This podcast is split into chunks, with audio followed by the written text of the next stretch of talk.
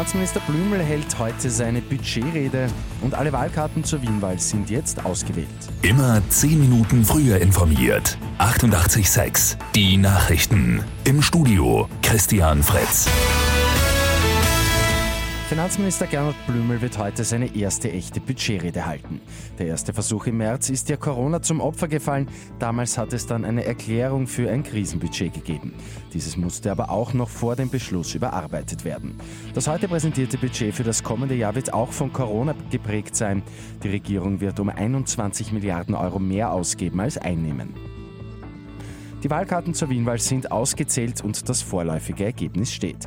Über 320.000 Briefwahlstimmen haben doch noch einige Veränderungen gebracht. Die Mandate werden im neuen Gemeinderat wie folgt aufgeteilt.